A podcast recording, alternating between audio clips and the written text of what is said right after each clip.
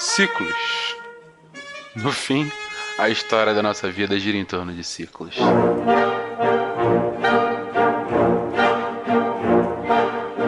Sobre a mesma, cito o poema Tempo, do brasileiro Roberto Pompeu de Toledo. Quem teve a ideia de cortar o tempo em fatias, a que se deu o nome de ano, foi um indivíduo genial. Industrializou a esperança, fazendo-a funcionar no limite da exaustão. Doze meses dão para qualquer ser humano se cansar e entregar os pontos.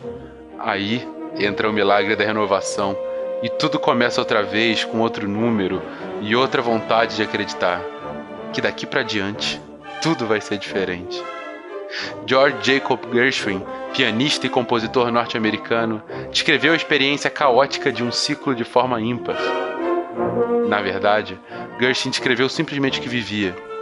Em 1924, quando compôs um de seus maiores clássicos, Rhapsody in Blue, era um dos filhos de um país que efervescia, borbulhava, nas palavras do próprio autor, um caleidoscópio, uma loucura metropolitana, pois nada, nada poderia definir melhor o imediato pós-Primeira Guerra do que uma rapsódia. Uma música única com vários ritmos, tempos, tonalidades, sentimentos. Um épico de contrastes. Um ciclo, um clássico. Em jazz.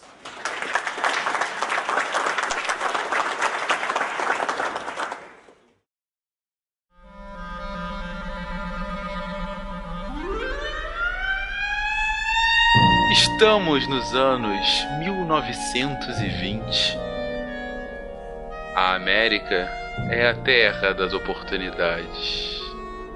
Não poderiam existir anos mais felizes. A Grande Guerra é passado e o bem, no fim, venceu. De Londres a Paris, de Chicago a Nova York chegamos ao futuro exatamente que desenhamos. Paz global e crescimento econômico constante e perpétuo.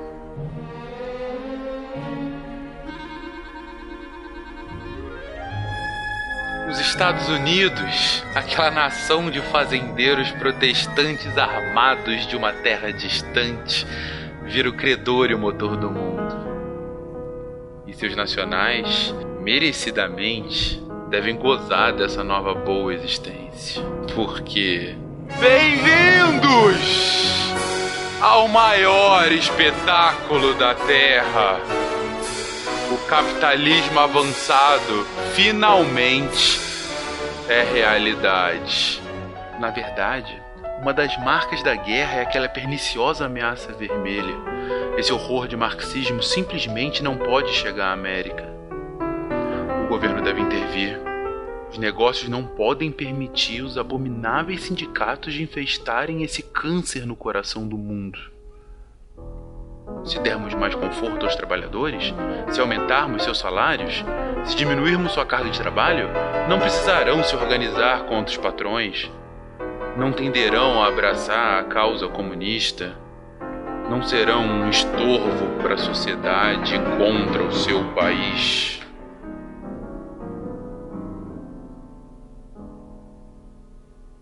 Mas é muito mais que isso. Temos máquinas mais eficientes, mais poderosas. A produção em massa já é uma realidade norte-americana modelo T da Ford já chega a 15 milhões de unidades vendidas. E se ele já vendeu tudo isso, imagina o resto da indústria que vende para as empresas de carro. Empregam mais, produzem mais chumbo, níquel, vidro, borracha. E se mais pessoas têm mais carros, elas podem morar mais longe. O subúrbio é constituído. Eis então o novo sonho do americano.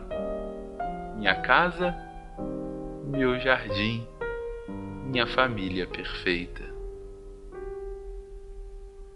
Então, tanta produção, tanta coisa crescendo, tantas novas oportunidades. O mercado de ações dispara, dia após dia uma nova alta. Se antes só ricos investiam, hoje o americano médio pode ser dono de um negócio em franca expansão. E não importa se está sem dinheiro agora, o crédito é barato e o crescimento garantido. Se for abrir mão do negócio, vai ficar para trás. É só com um probleminha lá nos campos. Parece que tem mais comida do que gente consumindo, mas é coisa rápida, o governo já está subsidiando. E no fim, quem se importa com isso agora? Está aberto! Mais um dia de pregão na Bolsa de Nova York. Vendo por 5, compro por 10. Vendo por 20, compro por mil. Não tem grana? Não importa! Seu corretor te empresta para que possa investir mais dois mil. Tudo sobe? Só valoriza? É lucro como eu nunca vi! Venha! Venha aproveitar as maravilhas que a modernidade trouxe para você, cidadão. Parece mais um shopping. Passagens aéreas para todos. Cruze o país em poucas horas. Cobertura de rádio em todas as cidades. Ouça as notícias ou sua série preferida.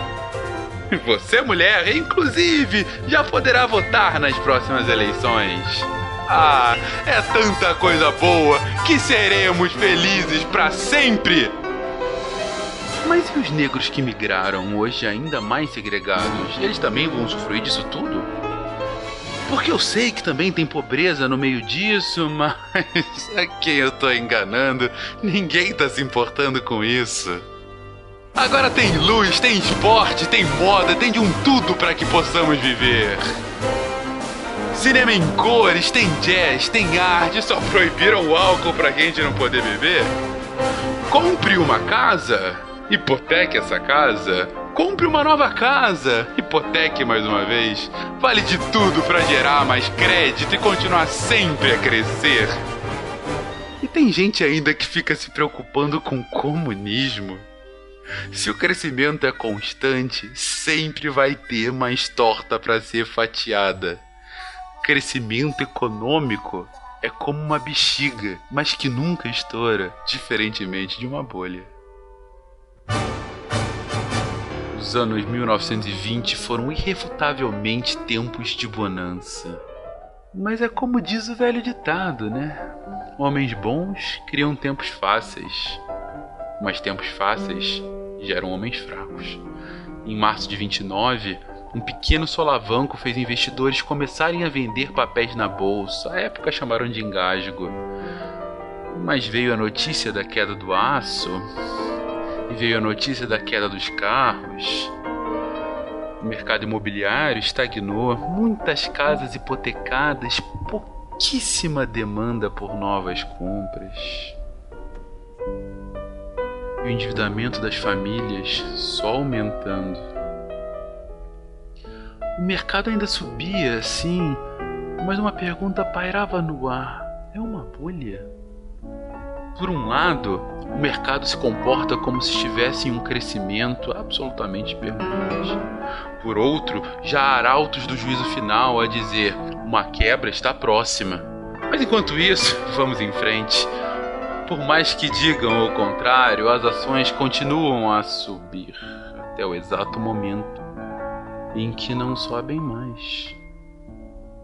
Uns dizem que começou em Londres com a prisão de fraudários, outros que o mercado americano era uma orgia especulativa.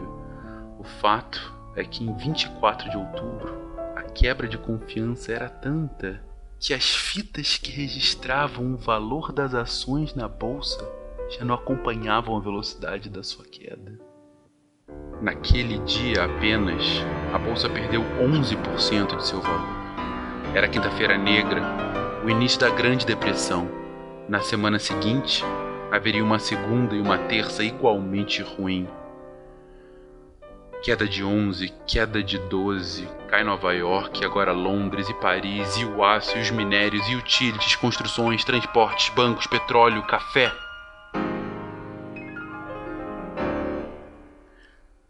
Em dinheiro atual, o mercado perdeu em valor cerca de 320 bilhões de dólares em apenas três dias. Tudo que parecia sólido, de fato, se desmanchou no ar. A bolsa continuaria a cair até novembro. Na verdade, cairia até 1932. Em 8 de julho daquele ano, chegou ao ponto mais baixo da história. Registrava uma queda total de quase 90% de seu ápice. Quer dizer que, em média, se você tinha 100, agora só tem 10. Para ser sincero, a bolsa só voltaria ao valor que atingiu em 29 mais de 25 anos depois. Mas esses são apenas números. O efeito real, absoluto sobre a vida do cidadão, foi muito mais palpável e imediato.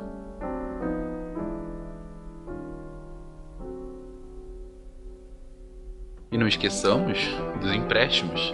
Os Estados Unidos são os credores do mundo. Quase toda a Europa agora deve para a América. E a América vai querer a grana de volta. Bancos de todo o mundo vão à falência. O preço de commodities despencam. O padrão ouro é abandonado.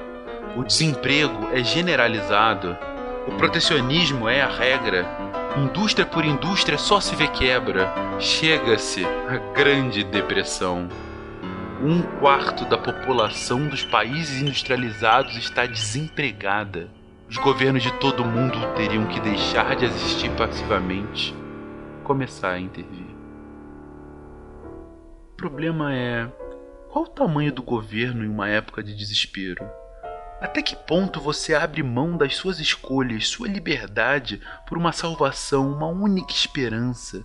O quanto acredita num Salvador se todas as instituições foram omissas, coniventes com especuladores que destruíram a economia? No caso dos Estados Unidos, o recomeço foi um novo acordo, um New Deal. Um influxo gigantesco de dinheiro público para obras de infraestrutura com o intuito de aquecer a economia, gerar novos empregos e dar segurança aos fazendeiros. Mas claro que essa não é a única causa. Os Estados Unidos não estavam isolados do mundo. Incertezas vindas da situação política da Europa faziam investidores internacionais correrem para a América. Era mais dinheiro vindo, era mais ouro entrando. E a passos lentos, mais firmes, a confiança na economia estava sendo cimentada.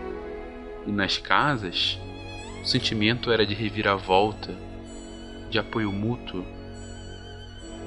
apoio para a reconstrução, inclusive da própria autoestima.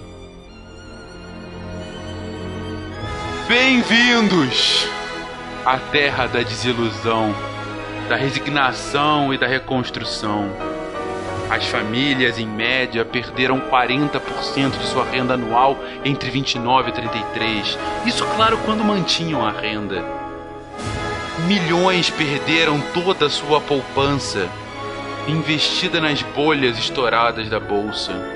Não conseguiram pagar as casas hipotecadas ou aluguéis e viraram sem tetos do dia para a noite pais, mães e filhos eram obrigados a procurar alguma, qualquer fonte de renda.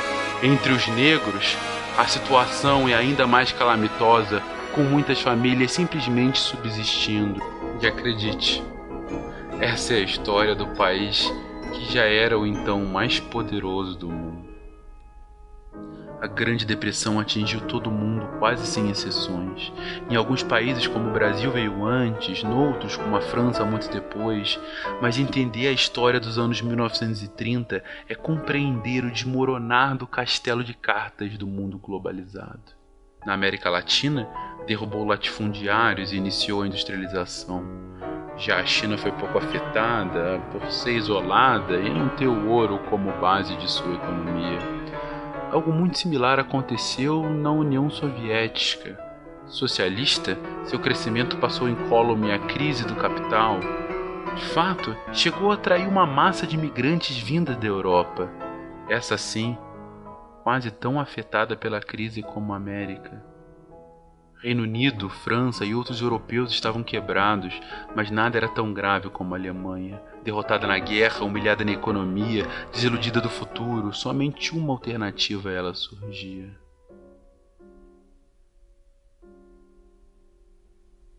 Uma notícia acaba de chegar. Reviravolta no Reich alemão. Adolf Hitler e seu gabinete fazem passar um ato dando plenos poderes ao chanceler para agir como bem entender junta-se à Itália e ao Japão como regimes totalitários. Em suas primeiras ordens, abre campos de concentração e promete caçar tanto comunistas quanto judeus. Ignora o Tratado de Versalhes e inicia uma nova corrida armamentista, inclusive ocupando a antiga zona demilitarizada do Reno. Avisa ao mundo que a Alemanha será novamente grande. E a Europa começa a entender. A entender que não irá parar por aí. Que essa é uma bola de neve e que a guerra se espreita à frente. Em 38, a Alemanha anexa a Áustria sem qualquer dificuldade. Assina um acordo dizendo que anexaria sua parte da Tchecoslováquia. No ano seguinte, rompe o acordo e anexa toda a Tchecoslováquia. A Itália invade a Albânia. A Alemanha, enfim, invade a Polônia. Reino Unido e França declaram guerra à Alemanha.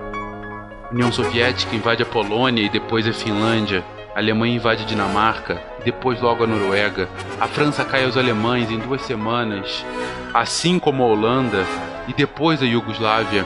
A Itália invade o Egito, o Japão se junta à Alemanha, a Itália invade a Grécia, o eixo rompe com os soviéticos, o leste europeu é da Alemanha, a Inglaterra é bombardeada, os soviéticos revidam, o Japão ataca os Estados Unidos. Depois de mais de 20 anos, os americanos são compelidos a uma nova guerra. Um novo armamento precisa ser montado, embarcações precisam ser construídas, munições têm que estar disponíveis. O governo americano custará a defesa de seus nacionais, custe o que custar. A liberdade irá triunfar. Empregue quem empregar, aqueça a economia como tiver que ser aquecida. E é isso. Temos uma economia novamente nos trilhos e pujante todos os números de emprego, produção e bem-estar começam a subir em um ritmo alucinante. A demanda é tanta que até mulheres e negros são admitidos de muito bom grado na força de trabalho. Não seria qualquer exagero então afirmar que a guerra lá fora trouxe a paz aqui dentro? Só teremos que lidar com um pequeno inconveniente de centenas de milhares de vidas perdidas, mas bem, toda essa soma no fim são apenas estatística, porque, bem. Bem-vindos ao maior espetáculo da Terra! O capitalismo avançado finalmente é realidade custe o que custar, ele vai prevalecer. Custe o que custar, ele vai te conquistar. Acredite. A Grande Depressão, iniciada com a quebra da Bolsa de 1929, foi a maior crise financeira e econômica sistêmica de toda a história. Talvez sua maior competidora, até agora, foi a crise de crédito inglês em 1772, que inclusive levaria à própria independência norte-americana. Tanto a quebra da Bolsa de Nova York quanto a Grande Depressão não tem explicação única, não tem consensos exatos sobre suas causas, sua solução e suas consequências. A história aqui ilustrada faz um recorte de muitas das hipóteses hegemônicas, sem, é claro, adentrá-las na profundidade que cada uma merece.